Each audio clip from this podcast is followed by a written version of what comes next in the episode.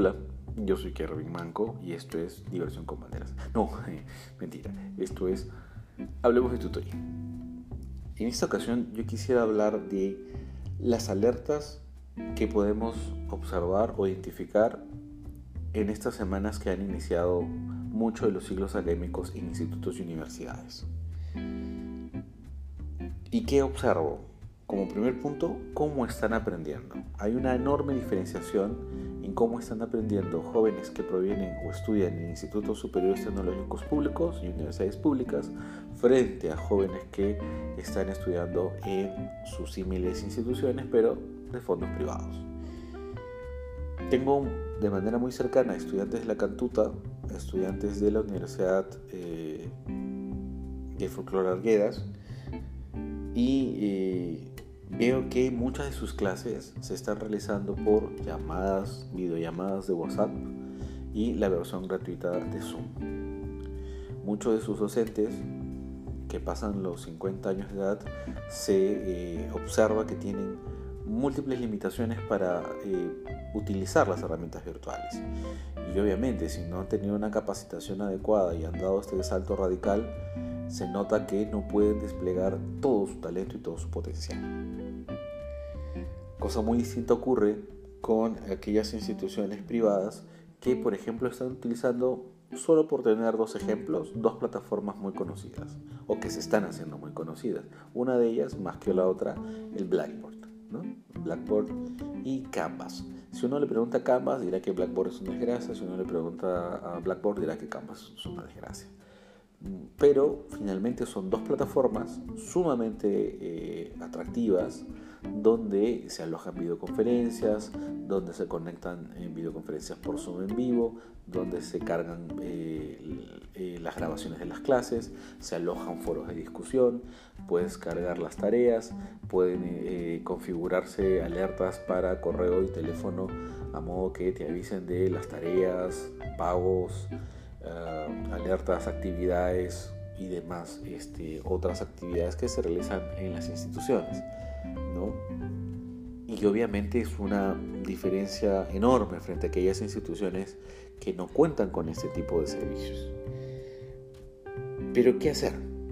Yo invito a, los docentes y a los administrativos y autoridades que busquen muchas estrategias para poder encontrar los recursos que les permitan financiar este tipo de plataformas.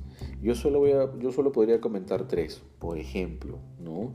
Invitar a eh, empresas privadas vinculadas ya sea a la región, al municipio, a los docentes o a las autoridades, para que puedan utilizar algo que se llama OXI, que son obras por impuestos que estas empresas puedan donar recursos y estos puedan deducirlo luego del pago de su renta anual.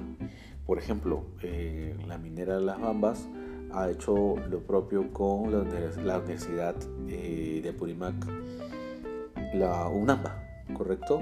Sé que ha financiado muchos eh, trabajos, espacios, infraestructura que ha permitido que UNAMBA pueda seguir desarrollando sus clases regularmente. Eh, Bambas también ha hecho lo mismo con el Instituto Chalhuahuacho, sé que ha otorgado por medio de donaciones la contratación y el diseño de una plataforma virtual que sé que se está implementando en estos días.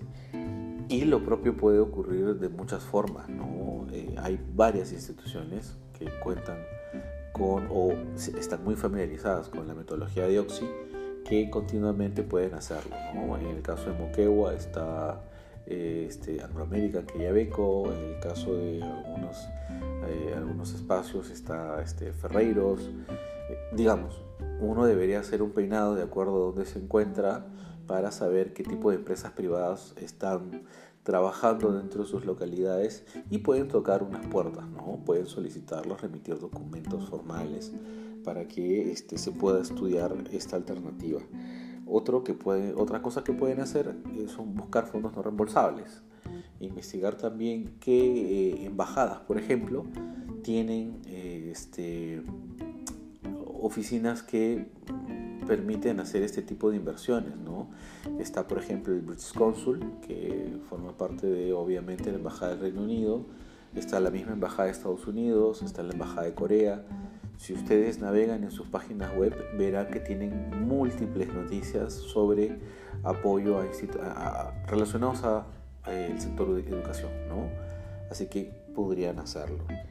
O finalmente lo que podrían también hacer es remitir documentación a las autoridades competentes, a saber, al Ministerio de Educación, para que por medio de ella pueda invitar a instituciones públicas y privadas, este, empresas privadas, a que eh, puedan hacer algún tipo de inversión respecto de un apoyo en particular. ¿no? Hablamos en este caso de financiamiento para eh, contratar o comprar una licencia para usar este tipo de plataformas. Así que no es para nada difícil.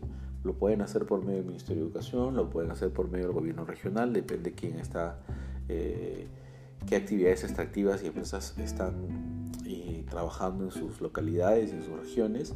Y en el caso de otros cooperantes, ver también cuáles han sido las experiencias anteriores para poder tomarlas, calcarlas y encontrar alguna alternativa que permita eh, contratar este tipo de plataformas que, si bien es cierto, se han evidenciado con mayor necesidad en la época de pandemia, nos van a seguir siendo de utilidad y, van a, eh, y son necesarias para que los jóvenes puedan desarrollar todo su potencial en estas plataformas que son ya de común uso en otros espacios. Y tercero, me preocupa mucho las brechas que se están generando hay una enorme diferencia entre la educación que están recibiendo los jóvenes que estudian en institutos y en universidades privadas frente a los jóvenes que están estudiando en sus similes públicos. Que si bien es cierto, es una brecha que no se ha originado ahora con la pandemia, pero sí se está agudizando más.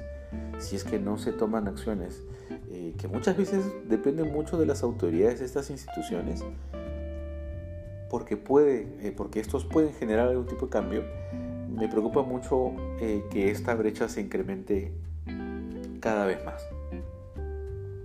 Y, me preocupa más que no se hagan cosas si es que existen los mecanismos que permitan viabilizar algunos, algún tipo de estrategia de soporte y de ayuda. Y finalmente, ¿qué es lo que está evidenciando esta estrategia? Que los docentes de estas instituciones que muchos, como ya, lo, como ya lo he dicho, son eh, migrantes digitales que han tenido que eh, adecuarse de manera muy brusca al manejo de eh, herramientas educativas virtuales que requieren para mí dos acciones necesarias previas a mandarlos al ruedo. Primero, capacitación en herramientas virtuales y TICs. Obviamente que hablamos de TICs desde hace más de 20 años, ¿no? Pero yo creo que hablamos de eh, otro tipo de, instrumentos digitalizados que eh, frente a las exigencias actuales, si bien es cierto, van a ser de ayuda, pero sin una plataforma, y ahí hablamos de inversión, que la soporte no va a servir de mucho, ¿no? Entonces yo me animo a señalar la necesidad de estos dos puntos. Equipamiento y capacitación sobre el equipamiento que se adquiere. Es menester para evitar que, que estas brechas se abran más, poder darle a estos docentes el acceso a estos dos grandes elementos. Y en ese sentido me permito hacer una señalización a, a, SUNEDO que la semana anterior acaba de aprobar las condiciones básicas de calidad para educación virtual. Si bien es cierto, la ley universitaria no apostaba mucho porque las currículas sean enteramente virtuales, yo creo que eh, es menester que se hayan tenido que adecuar a estos tiempos y hayan señalado algunas condiciones básicas que estas instituciones tengan que cumplir para que el servicio de calidad no se pierda de vista en una educación remota. Amigos y amigas, yo soy Kevin Manco, esto fue Hablemos de Tutoría. Compartan por favor con sus compañeros, con sus amigos, con sus colegas este capítulo y los que seguro seguirán eh, llegando. Muchas gracias.